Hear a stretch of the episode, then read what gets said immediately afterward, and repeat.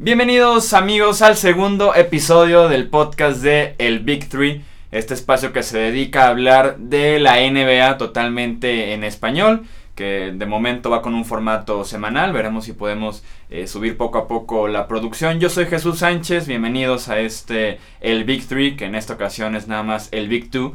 Así como cuando Chris Paul se fue en el verano de los Clippers y quedó Blake Griffin y de Andre Jordan. Sí, sí, la voy a comprar. Y como ya lo escucharon, me acompaña aquí en cabina mi amigo Edgar Gallardo. ¿Cómo estás, Edgar? Muy bien, Jesús. Listos para hablar de esta semana, lo que ha pasado en la NBA, que hay, hay sobre todo creo que un, tema muy, muy crítico e importante este, que tocar. Y pues, pues empecemos. Sí, no es como el tema. Es sí, realmente, el tema. realmente no es, digo, es una, una liga de, una temporada, perdón, de 82 partidos, es una temporada amplia, muy, muy grande, son muchos partidos, no es preocupación al 100%, pero sí hay algo ahí que se tiene que discutir. Sí es momento de, tocar ese tema de qué es lo que está pasando con los Cleveland Cavaliers. Eh, han perdido 5 de los últimos 6 partidos que han jugado esta temporada en la NBA. Estamos grabando esto el viernes al mediodía. El viernes en la tarde se enfrentan a los Wizards en un partido que pinta para ser 6 de 7. Probablemente como están jugando. si, es que siguen, si es que siguen jugando de la misma forma, no hay duda alguna. Y el detalle, si como si no fuera lo suficientemente preocupante el perder 5 de 6 partidos, es que los encuentros que han estado perdiendo eh, son contra rivales muy débiles. Son contra rivales que sumados sí son de 100 derrotas entre todos hasta 200. Yo creo que son los Nets, los Knicks, los Pelicans, Pacers y Magic. Los, estos últimos dos medio sorpresas en, esta, en este año, Pacers y Magic. Además de que están perdiendo por 17 puntos en promedio. O sea, no están perdiendo cerrado como se está dando en el caso, por ejemplo, de los Warriors, que hablaremos de ellos. Están, perdiendo por palizas prácticamente los Cavs. Que de hecho creo que ese es el tema importante a tratar ahorita en, en, este tema de los Cavs. No es tanto que estén perdiendo porque, como bien menciona Jesús, los Warriors también están perdiendo. Eh, sí. O sea, no están, definitivamente no están ganando como hace una, dos, tres temporadas, ¿no? Pero están perdiendo por 17 puntos en promedio. ¿Y contra qué equipos, no? Sea, son, realmente los equipos. Pues no les quiero llamar basura, pero las obras del este, por decirlo así, que no, no han sido constantes en playoffs los últimos años. Entonces es muy preocupante e incluso, este, no me acuerdo si fue ayer o antier, no sé si viste que Dwayne Wade comentó que está el mismo problema que tuvieron el último año que estuvieron en, en Hit, el último o el primero, más bien, creo que el primero que no se hallaban bien todavía entre todos, no estaba esa comunicación. Y él dice, llegamos a las finales, no sé cómo. O sea, ni siquiera tengo idea de cómo llegamos a las finales. Si no juega tan bien ese hit. Y, y, es este, esa química que no existe, lo cual es un poco raro a mi gusto, puesto que no son muchas las piezas nuevas. ¿Qué piezas nuevas hay? Pues está Derek Rose, está Dwayne Wade. Que ya está jugando más bien Jared Smith como titular. Que de hecho, exactamente, que de hecho ese es, ese es el, tema que, traigo ahorita. Justo Dwayne Wade dijo, esa química no existe, nos está pasando lo mismo, algo tengo que hacer. Y él pidió que lo regresaran a la banca. Entonces, veamos, ya veremos en estos partidos si es que le funciona la estrategia. Yo lo, creo, lo que creo más bien es que no están entendiéndose bien todos y cada uno de los jugadores con esta nueva plantilla que tienen los Cavs. Sí, y que fue una reconstrucción importante, sobre todo en el costado de la banca. Sobre todo en la banca. Tyron Lu, el, head, coach. de los Caps, ofreció como una solución. O, por, un porqué de, de las cosas que están pasando en Cleveland. Y dijo: Los equipos se ven más rápidos que nosotros en todas las posiciones. Y no es ninguna. Yo cuando lo leí dije: No es sorpresa, ¿sabes por qué? Porque los Caps son el equipo más viejo de toda la NBA tienen a LeBron James, tienen a, hablando de ya treintones, sí, Wade, Kevin Love, J.R. Smith, Kevin Love, Jeff Green, Jeff Green, José Calderón, sí, que no, que no sé cómo sigue en la liga, pero bueno. La edad más alta, la defensiva más lenta, porque esos son los problemas de los Caps, la defensiva que está quedando de ver muchísimo Kevin Love fue un fracaso como centro. Duró 3-4 partidos y ya va de regreso a la posición de Power Forward. Ya no así en Power Forward sigue siendo un, Kevin Love decepcionante desde que llegó, desde que puso un pie en las instalaciones de los Cavaliers. Tristan Thompson acaba de lesionar. Entonces, no se ve por ahí una solución a los problemas de Cleveland que sí lo pueden ajustar con sistema. Pero un equipo viejo y un equipo lento es un equipo viejo y un equipo lento en octubre y en mayo o abril, ¿eh? Sí, sí, sí, definitivamente esto no pinta bien para playoffs. Esta situación es, es de preocuparse, sí. Estamos de acuerdo que son 82 partidos, van 9 partidos, digamos, en promedio por, por cada equipo. Sí, es un poco temprano para preocuparse, pero es el momento para preocuparse para un equipo como Cleveland. Ahora, otra cosa es, sí, de hecho cuando, cuando Tyron Lue mencionó eso de que, ah, sí, nuestro equipo se ve más lento que los demás, digo, ok, está bien, se la voy a comprar. Pero no debe de ser el pretexto para perder partidos contra Nets, Knicks, Pacers. O sea, no, no se puede. No, no puede ese ser el pretexto. Incluso si su equipo es más viejo, más veterano, llamémosle así, saben en teoría jugar mejor al básquetbol. Por lo tanto, deben de tener otras estrategias. Y creo que yo más bien, creo yo más bien que ese es el, el cambio que debe de haber. Ya no tienes a un Kyrie Irving que trae esa explosividad a la ofensiva, bueno, hay que cambiar la forma en la que se maneja esa ofensiva. Hay que defender bien, hay que, irnos más tranquilos. No pasa nada si se baja el ritmo. Hay que estar seguros de la estrategia. Es lo único que creo que no, no están haciendo bien ahorita los Cavs. El año pasado, al break del All-Star, tenían récord por abajo de 500. O sea, es algo medio común que Cleveland pueda acelerar ya cerca al final de la temporada. Este sí es un inicio que prácticamente nadie esperaba. Como bien dices, Isaiah Thomas debe de llegar en algún punto en enero a darle explosividad a esa ofensiva, ayudarle por lo menos con puntos. Si no pueden frenar a la defensiva, pues por lo menos que se convierta en un tiroteo de muchos puntos cada partido prácticamente. Y el detalle de que también jugadores, ya hablábamos de Kevin Love, que está teniendo buenos promedios, pero está muy por debajo del nivel que se esperaría. J.R. Smith, que inició en la banca, ahorita está como titular 17% de triples, 3 puntos por partido. Dime, dime qué puedes hacer con un titular así. O con Jay Crowder que se está dando noches de 5 puntos, un rebote y una asistencia. No, la verdad es que es imperdonable, definitivamente. ¿Sobrevaloramos el roster de los Caps? Creo yo que hay un poco de las dos. Creo que sobrevaloramos a jugadores como Kevin Love, por ejemplo, que es, es muchísimo nombre, pero es nada sobre pero la duela. Realmente que ha aportado o sea, no estoy diciendo que no aporte, que es muy claro. Pero es el equivalente de su nombre, su contrato, etcétera, etcétera. A lo que ha aportado, no se me, o sea, se me hace que está sobrevaluado, por ejemplo. La inconsistencia de J.R. Smith, que es titular en un equipo que viene de las finales. exactamente. Creo, creo, que más bien son como, como piezas aisladas que al final, digo, no olvidemos, el básquetbol es un deporte de equipo y todos cuentan, ¿no? Pero creo que es más bien eso y tienen que encontrar la forma de jugar bien juntos. Ese es, ese es mi, mi, como punto clave a enfocarme, ¿no? Sea, creo que tienen que encontrar la forma de jugar bien juntos. Sobre todo esas piezas nuevas. Porque indiferentemente de que Dwayne Wade haya jugado con LeBron James, no había jugado con Tristan Thompson, no había jugado con Kevin Love. O sea, entonces se tiene que adaptar aparte al sistema del coach Tyron Lue. Sí. También creo yo un factor que debe tomarse en cuenta es que vienen de tres temporadas seguidas llegando hasta las finales, sí es diferente el ponerte a descansar desde mayo a ponerte a descansar casi en julio, ¿no? O sea, sí, sí es un peso diferente el que tienen los jugadores que llegan hasta las finales de, de la postemporada a los que se van en la primera ronda o los que ni siquiera clasifican. Es un descanso extra. Sí, los que ni siquiera clasifican a mediados de abril ya se, se, desocupan. Sí, entonces son, y son tres años consecutivos que los Cavaliers están llegando a las finales y que les están, están trayendo ese cansancio de la temporada anterior hasta cierto punto al inicio de la, de la temporada siguiente. Y el otro equipo que está pasando por esto, que son los Warriors, que también vienen de tres temporadas consecutivas ellos iniciaron con marca de 4-3. Sus tres derrotas fueron en contra de los Rockets en la en, la, en el día inaugural, en, el, día inaugural, el, segundo partido de la temporada, un partidazo que dieron, apenas perdieron por un punto. Y después perdieron con Grizzlies y con los Pistons.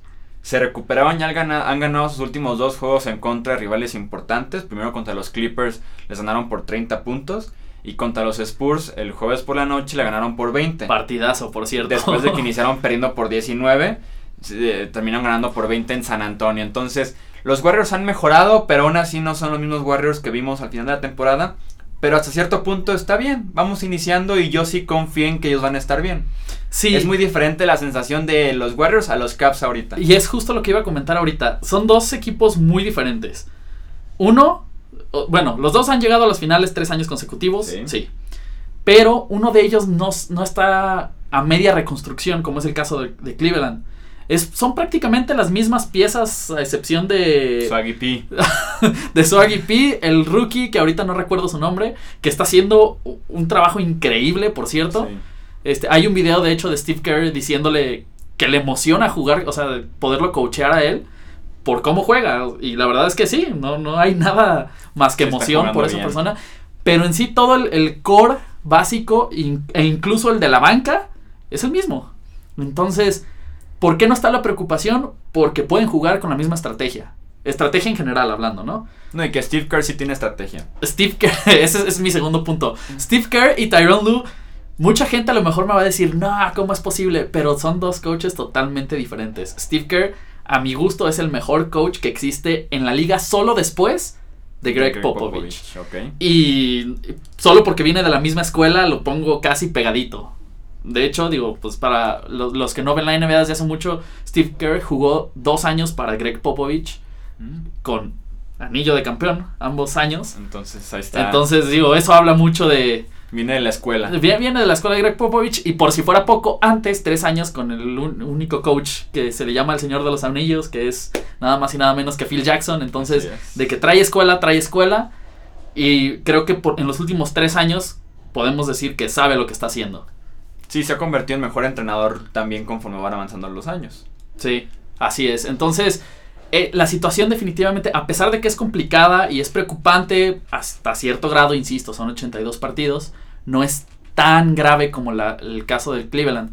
Yo de hecho creo que más bien están como empezando a calentar, a probar una que otra cosa, a lo mejor de, de posibles estrategias que puedan usar más adelante para llegar otra vez a postemporada. Creo que ahorita ese es el enfoque, llegar a postemporada y acabar con todos. Pues que ya se dieron cuenta que también la temporada pasada perdieron dos partidos y gacho en los primeros en la primera semana prácticamente de la temporada por 20, 30 puntos, entonces ya se dieron cuenta que vale más llegar bien a la postemporada en la que solamente perdieron un partido la campaña anterior en, en los playoffs anteriores y que por terminaron, sí, que terminaron en, la- en el anillo de campeón el segundo en tres temporadas y se dieron cuenta que realmente no se necesita jugar bien ni en octubre y ni siquiera yo creo que en noviembre te puedes relajar, puedes venir de atrás. Lo que pasó con los Spurs es un partido diferente por las implicaciones, pero que inician a su ritmo, lento, cuidándose hasta cierto punto. Y cuando ya se dan cuenta de que, ok, es momento de que darle al acelerador un poquito más fuerte,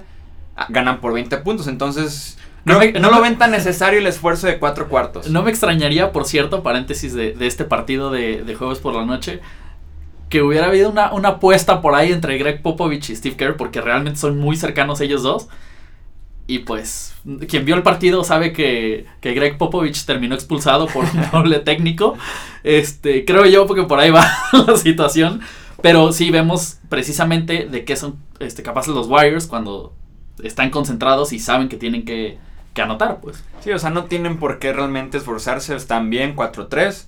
Van a terminar la temporada 10, 11 derrotas, tal vez 12 derrotas para poderse dosificar a lo largo de la temporada de NBA, que es una temporada larga, 82 partidos, como bien lo dices, y poder llegar a la postemporada, que es a lo que ellos realmente les interesa. Ahorita se dieron cuenta que el récord de temporada regular, que por cierto ya lo tienen, el de victorias en una sola 73-9. temporada, no les sirvió de nada ese mismo año. Entonces, ellos mismos se dan cuenta de la importancia de la postemporada de lo que pueden dosificarse en la temporada regular y van a estar más que bien. Los Caps me preocupan, los Warriors para nada. De hecho, yo creo que, que su récord de este, esta temporada va a ir más por ahí de, de hasta 15, 16 perdidos, precisamente para cuidarse un poco más en la temporada regular y ya, ya entrar con todo en postemporada. Hay un Hay que, ver hasta, hay que ver hasta cierto punto hasta dónde los presionan los Rockets, los Clippers que iniciaron bien el Thunder, porque Híjole, los sí Clippers, importa el no sé si primer sembrado. Bueno, ahorita. El primer sembrado sí importa en el oeste. Está bien que se pueden ganar de visitante Ok. de local, pero sí creo que les importaría el primer sembrado en el oeste. Creo que va a depender el esfuerzo y qué tanto jueguen noche tras noche, qué tanto se avienten varios partidos en fila con esfuerzo máximo, de cómo vayan viendo lo que está pasando atrás de ellos. Sí, ahora con la ventaja de este calendario extendido, tienen un poco más de, de rango para Sí. meter ese, ese, ese poder ¿no? que tienen los Warriors. Hay un tema con los Warriors que sí me preocupa, que es lo que he estado viendo que los realmente es lo que los hace perder, estos partidos que han perdido, que estoy más que seguro que Steve Kerr lo va a tratar, pero son los turnovers, las pérdidas de balón son ridículas. Realmente, la otra vez estaba viendo, si no me equivoco, creo que fue contra Pistons. Y 11 turnovers en un solo cuarto. Y eso Sí, es yo creo- creo- irreal. creo que fueron 17 en todo el partido, algo así. Que son una cantidad bastante importante. Y hubo otro que creo que fue contra Su derrota, la de los Grizzlies. Grizzlies. Grizzlies, que hubo 15 en una mitad. Entonces, ah, eso deja mucho que desear, la verdad. Entonces, creo yo que sí van a. Es un tema que han se estado puede hablando recortar, seguramente. se puede recortar ese número. Exactamente, es tener cuidado del balón, es todo. Pasamos entonces como al tercer tema que tenemos aquí. Revisando los standings de la NBA, haciendo este corte después de, como bien dices, entre 7 y 9 partidos que tienen más o menos sí. todo- todos los equipos ahorita. ¿Cómo pinta cada una de las, de las conferencias? Porque hay varios nombres que van a sorprender. Haciendo el corte hoy que es viernes 3 de noviembre. Viernes 3 de noviembre, sí. Están los Celtics en primer lugar del este con marca de 6-2. Ese no se me hace sorpresa. Creo yo que. Que si te dicen eso cuando ves la lesión de Gordon Hayward, decir que están 6-2 Ah, sin no, Gordon no. Hayward, aún así sí es A sorprendente. inicio de temporada es Ah, sorprendente. sí, al inicio, como si, al inicio como si nada. Ya después de Gordon Hayward. no, no, tus me dudas. refiero a que. eh, a- a- como Gordon Antes- Hayward se lesionó el primer partido. Ah, no, pero viéndolo en la pretemporada, pues, o sea, antes de que jugaran el primer partido. El 6-2, decías, estaba bien. No, sí, definitivamente. Y luego se lesiona Gordon Hayward y el primer partido, partido. uno dice, no, esto no va a funcionar. No van, a- o sea, bueno, sí va a funcionar, pero no tan bien como esperábamos. Pero al ver cómo ha estado jugando Celtics frente a todos los oponentes que les han puesto, que no han sido fáciles la mayoría, se, se ve que están muy bien ensamblados, que van aprendiendo muy bien, se están conociendo entre todos. Y ahorita, ahorita hoy, no me extraña ese 6-2. Sin Gordon Hayward están 6-1. Supone, tomando en cuenta que Gordon Hayward Eh, jugó, sí, sí, el, jugó primer, el primer partido. partido. Magic con la misma marca está en la segunda posición. Los Pistons, Pacers y Hornets están del 3 al 5 con marca de 5-3. Y en el oeste los Clippers están en la primera posición con marca de 5-2. Después están empatados Rockets y Warriors con 6-3. Timberwolves con 5-4 y el Jazz con el 5-3. Hablamos del este sobre todo de lo que está pasando con el Magic. La evolución de, de Aaron Gordon de Nikola Vucevic, que es lo que prácticamente los tiene en esa posición, y es ver si pueden mantenerlo todo el año, porque son la segunda ofensiva más eficiente de la NBA, se ve complicado. Creo que acabas de dar en el clavo. A mi gusto, es, son muy, muy buenos jugadores, la verdad. No quiero demeritar a ninguno de los dos. Son excelentes jugadores y aparte, este, Aaron Gordon es una máquina. Está evolucionando El- su juego. Este cuate es- está consciente de que él tiene que cargar el equipo. Ahorita. Bueno, también con Vucevic está fuerte. Sí, sí, sí, pero hablo de la- del tipo de mentalidad del que se Mm. ve Aaron Gordon desde entrevistas, en incluso el concurso de clavas, todo, él, él se ve que Está que asumiendo ser la cara de la franquicia. Exactamente. Pero creo yo, y a lo mejor aquí me van a matar muchos, que todavía no es su momento y todavía le falta madurar como jugador. No creo que lo pueda mantener toda esta temporada. Y creo yo que se va a notar a partir del partido 15, 16. Ni siquiera me estoy yendo tan lejos. Esa es lo, es Sí, mi sí, perspectiva del Magic. Sí, yo lo veo también complicado porque, como te digo, es la segunda ofensiva más eficiente. Creo yo que el esfuerzo que están teniendo estos dos jugadores, sobre todo Aaron Gordon, debe de pesar, de- con todo y que son muy jóvenes, debe de pesar en algún punto de la temporada, no pueden mantener este ritmo que se les está viendo partido tras partido. Sí deben de bajar, pero me da gusto ver el desarrollo de Aaron Gordon. Está Muchísimo. está en esa etapa en la que ya se ven como los chispazos de muchísimo talento, mucho potencial y realmente su temporada puede que sea el próximo año, a pesar de que en este ya está luciendo, ¿no? Y Sí. que es gran parte de, ya platicamos de, lo, de este 6-2 que tiene el Magic que suena irreal, ¿no? Que muy probablemente entren a playoffs este año. Y creo yo que hasta ahí van a llegar en la primera ronda. Más o menos a, a como creo yo que se van a desarrollar estos jugadores. Definitivamente su próxima temporada ya es muy probable que, como dice Jesús, sea la de ellos. Y ya veamos algo más interesante o una franquicia que compita en, en, en playoffs para, para la siguiente temporada. También los Pistons, pues grandes sorpresas en esa en Muy esa grandes sorpresas. Los Pacers con Víctor Oladipo en camino también a pelar el MVP si llega a mantener estos 25 puntos por partido, Ex más de Magic, por 50, cierto. sí. No, y que incluso todos creíamos que ese cambio de Paul George entre el Thunder y los Pacers habían sido ganadores el Oklahoma City Thunder. No lo dudo, está jugando muy bien No, Paul George. sí. Pero lo que está haciendo Víctor Oladipo con los Pacers, les digo, 25 puntos por juego, más de 50% en goles de campo.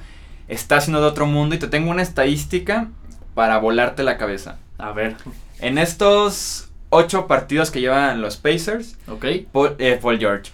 Víctor Oladipo ya hizo algo que Paul George nunca hizo en su carrera con los Pacers. En su carrera. En su carrera con los Pacers. Ok. Un tiro ganador con menos de 20 segundos en el último cuarto. No. Nunca pudo hacer uno Paul George en su carrera en Indiana. No. Un tiro ganador para darle la ventaja a su equipo con menos de 20 segundos. Nunca lo pudo hacer Paul George y ya lo hizo Víctor Oladipo. Híjole. Es- esa estadística está muy interesante, ¿eh? Robada de ESPN. Gracias, amigos de ESPN. Somos compas, no pasa nada.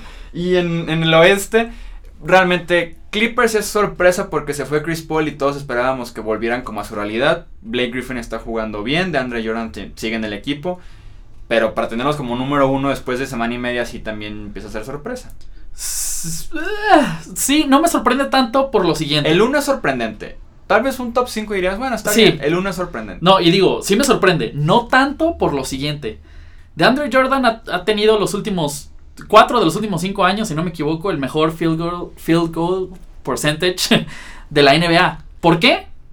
Porque lo hace debajo del aro. Exactamente. Y porque son puro alley Es pura, es pura productividad de ese hombre, ¿no? Blake Griffin expandió su, su modo de juego. Sí, para incluir hasta triples ya. Incluye triples, tir- tiros de media y larga distancia.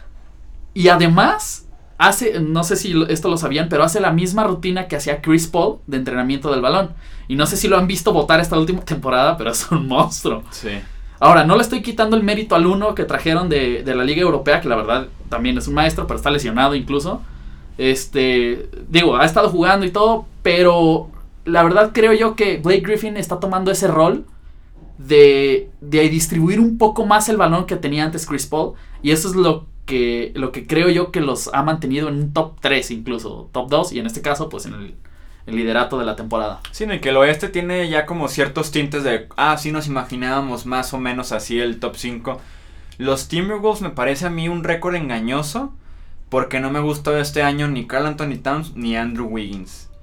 Jimmy Butler los está cargando bastante en este inicio de temporada y Anthony Towns y tanto Wiggins como Towns están jugando muy pobre defensa y con Wiggins vemos en Twitter y en Instagram sus clavadas cada cada noche prácticamente, pero viendo el partido en general no está jugando tan bien Sí, Anthony- realmente- este Andrew Wiggins. realmente es la impresión de la clavada, Sí. ¿no? Del, del espectáculo. Pero es, fíjate, es muy cierto. A- además, recordemos que Andrew Wiggins y Anthony Towns son muy jóvenes. Este, y es la primera vez, por lo menos en mi perspectiva, que los veo en una posibilidad de, de postemporada. Y no solo postemporada, sino a lo mejor de llegar hasta final de conferencia, semifinal. O sea, ya, ya como un equipo fuerte. Sí. Y estoy hablando meramente en el talento. Porque es, es- es un equipo muy bien ensamblado. Este, la mayoría de mis ex Bulls están ahí.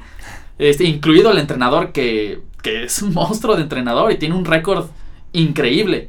Entonces creo yo que eso les está afectando ahorita a Carl Anthony Towns y Andrew Wiggins que no hayan bien su posición ya en un equipo de postemporada.